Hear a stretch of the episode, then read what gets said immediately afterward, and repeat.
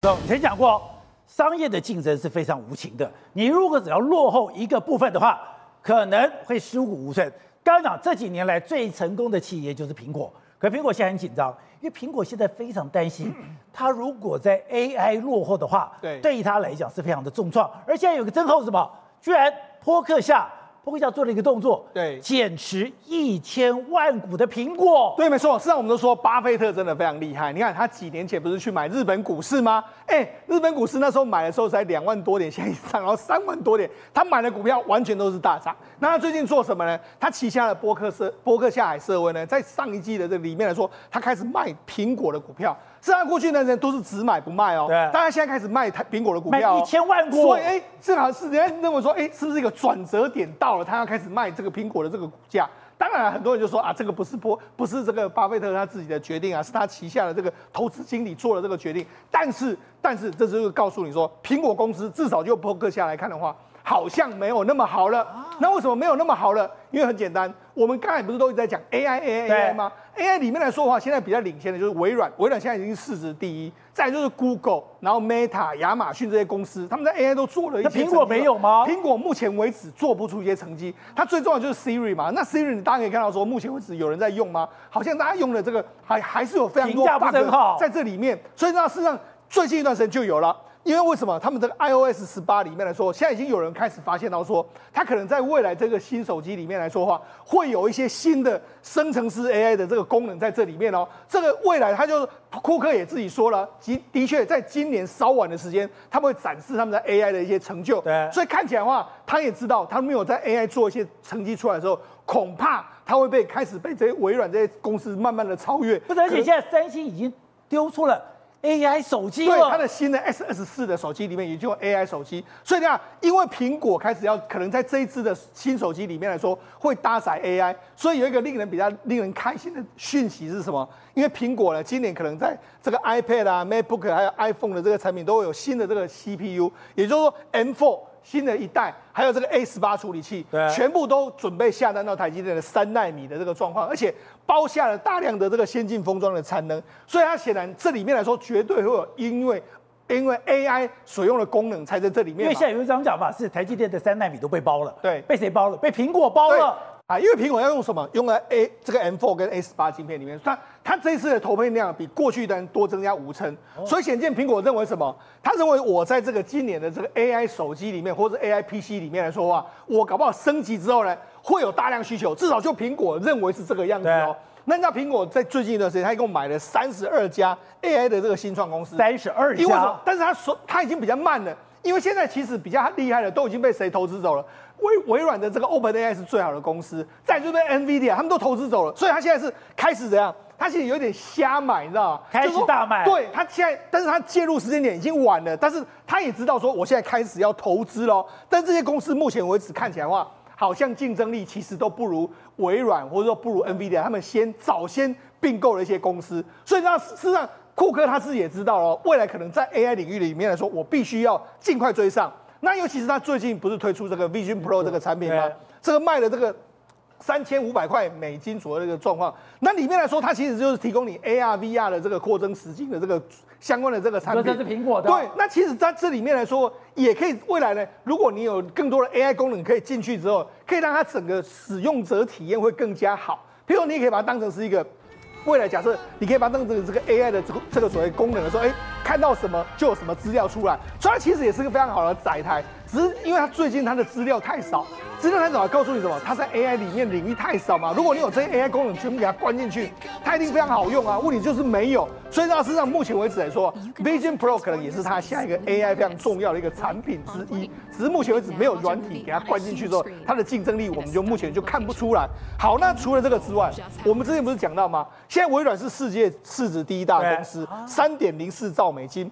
苹果是二点八四兆美金，宝杰，那这两家公司是，我觉得美国真的是国力超强。为什么？这两家公司的市值，如果我们把它放到全世界的经济的排名来说，它已经可以排到第七跟第八。以国家的水准哦，这个第七名是一这个大概它，这目前为止微软的市值大概跟这个法国的 GDP 是差不多的。那这样，那你你知道苹果又在它之后，你知道美国公司一个公司都是一个国家等级的这个公司，那你跟我们讲。Google，Google Alphabet 目前是一点八兆，它那如果排进去的话，它的 GDP 跟俄罗斯差不多哎，你就知道美国的公司这些，那为什么他们能那么强大？就是因为他们搭上了 AI。但是你要你说他们就在这边结束啊？没有，他们随着这个 AI 领域不断的扩增之后，他们整个市值一定还可以再继续往上冲高的一个状态。所以国胜刚才讲，即使是苹果这样的公司，不过在 AI 上面大家觉得不如人意，他就感受到这么大的威胁，扑克下一下子。就把一千万股给卖了。对，当苹果市值不如微软的时候，大家担心的是苹果会不会重蹈所谓的诺基亚的时刻？因为当年 iPhone 推出来的时候，也只不过几百万只，连诺基亚的零头都没有。可是 iPhone 做对了什么？进入了所谓的智慧行动时代、云端的时代。所以那时候苹果就这样一路上来，到现在卖的十亿只手机，完全跟上了时代。可是当所谓的云端跟手机时代进入 AI 的时代的时候，苹果完全落后了，所以他为什么这么计较？巴菲特卖他的股票，为什么还库克还领一个专案，专门在推出刚才说的 iOS 十八以及 i M4 以及 i 它的 A 十八晶片？为什么一定要 AI 功能？他知道，如果在这个时刻，如果他没有改变的话，那倒下来下一个巨人可能就是苹果。它这么巨大，怎么可能？对，可是大家在谈的是 AI 眼镜，他最近推出了 Vision Pro，它的 VR 的的头盔。对啊，有谁在讨论吗？没有，啊。有人因为这样股票涨停板吗？没有，没有啊。所以这是不是一个？所以你说它的 Vision Pro。反而把大家给吓坏了，因为他 Vision Pro 在乎的是什么？在乎的是便宜，所以他给比亚迪跟立讯去代工，他要的是比成本竞争力，他要求中国工，他给比亚迪代工的，他给立讯代工，他的 iPad 给比亚迪代工，他所有的产品几乎六成是中国供应链代工，他在乎的是什么？赚更多的钱。可是资本市场在乎的是什么？你有没有跟上时代的趋势，而不是在乎你的毛利有多少、净利有多少？所以苹果非常的危险。如果它被时代淘汰了，那下一个倒下来恐怕是苹果。谁会想到那个做电脑的微软能够有一天市值超越它？你还是笔电还是电脑？可是它因为有 OpenAI 有 ChatGPT，它就超越苹果。它赚钱了吗？还没有哎、可是苹果有没有赚钱？非常赚钱。但谁在讨论它？没有人讨论它。你这世界也太残忍了吧，董事长？不，这个我觉得不光是一个这个所谓的这个技术问题了哈，说是什么 AI 的突破啦，或是哪哪一个方面？我觉得另外苹果有一个政策了，苹果有个什么政策？他对中国政府的态度，他对中国政府的态度让美国政府认为过于亲善，这是他非常严重的一个问题，因为他非常重视中国政府的市场。对，但中国政府的市场有没有让他满意呢？目前来讲，其实并没有。所以你看到，然后它的代工部分呢，像红海间有部分移到印度了，对，移到其他国家去了。可是苹果基本的概念，它目前来讲的话，在整个如果以地缘政治来分析的话，其实它在美国跟中国的选择情况之下，它是比较倾向于中国。中国对，因为它那个整个的整个的这个生产的它的这个整个产业链链接。跟中国的关系太密切了，而且中国的市场占它整个机销售的百分之二十，哎，所以而且它未来也没有那么好的市场，没有那么好，可是它这个市场是交换得来的，因为它是用它的代工、它的生产链跟中国政府的合作，所以因此我觉得它有个核心的问题，因为它跟美国政府的关系其实是有问题的，而美国美国政府对现在所谓的这些科技公司的封锁跟警惕。跟掌控都比过去前所未有的紧张。对，我觉得这个才是苹果一个不敢讲出来的一个嘴巴无法能够讲出来的真正的困难，跟它真正的秘密。它下面要继续发展的话，它一定要离开中国。那他能离开中国吗？不能吗？很困难，因为中国是一部分是市场，一部分是成本。生产基地，对，所以这个来讲的话，我觉得苹果碰到一个非常困难的两难的窘境，刚好是中国最坏最坏的时机，它碰上。好，所以体会，这个美中之间的政治也有这么大的影响。当然，你知道美国它强调是什么？自己维持它的霸权地位，不是吗？那你知道，其实以前的 Bill Gates 就是微软哦，事实上是跟中国关系不错的。对。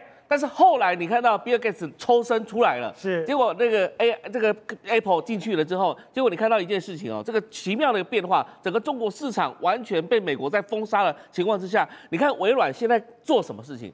微软做的是跟苹果也是做市场区隔。他在做 AI 这一块，AI 这一块，你看到现在黄仁勋也好，现在这个所谓的呃这个苏姿丰也好，他们这些人都在干什么？都在帮美国顶出那个所谓的美国霸权的地位嘛。所以你知道现在除了晶片开始，但现在 AI 的对对中国的这样这样的制裁，你现在中国不紧张吗？中国现在非常紧张，而且中国最紧张就害怕什么东西？你不管是拜登、川普两个当选，都是会对他把他视为是敌人。而且会对他去进行加码。你说美中关系只会越更来越坏，只会越来越坏，不可能会变好，没有好了这个情况也不可能回去了。美国采用它的最强的这种经济手腕来钳制到中国，那中国怎么办呢？中国现在只能自己认为说，哎，没关系，我可以用时间给你耗。问题是 AI 这个市场也好，或是未来这个整个展现，不是只有在商业方面了，AI 就是下一个军火工业。就是军火工业来讲的话，你让解放军完全没办法跟美国匹敌的情况之下，美国等于用翻倍数的，用等于是我们讲说用跳跳时区的方式来讲的话，可以翻倍的上这个所谓上扬之后，使得美国的军火工业跑在中国的前面，中国永远是追不上的。好，辉正刚讲到的，现在苹果不是说。他最后一个设计的成员要退休了吗？对，他原来不是退休。他们整批被 OpenAI 挖走了。对，我跟你讲哦，因为最近这两个三个月哦，这个一直有一些相关的新闻。什么相关的新闻呢？就上呃这几这个礼拜吧，就是从一九九二年就已经到苹果去任职的，一个叫做 Angel。然后这，Angel 呢，他宣布他要离开。那因为人家会认为说，这个 Angel 以前在这个那个贾伯斯还在的时候，是协助他们那个创造苹果美学的传奇设计师艾维最重要的左右手，所所以。当艾维在一九呃在二零一九年宣布退休离开的时候，他们认为，哎。会不会觉得整个苹果的美学要画上一个句点？但他短短暂又撑了几年，撑了几年之后，他现在宣布退休。现在有人在传闻说，他这个退休之后，可能要跟随着他们其他一些什么苹果的设计副总裁的脚步，一样都跑去刚提到的艾维所创立的一家公司叫 LovePhone。那艾维创造的这家 LovePhone 这家公司，现在在跟谁联手？就跟 OpenAI 的奥特曼联手，他们要重新打造一个叫做呃，人家会认为是苹果美。学二点零版，但事实上不是苹果，就是已经把整个班底设计班底全部都挖走了。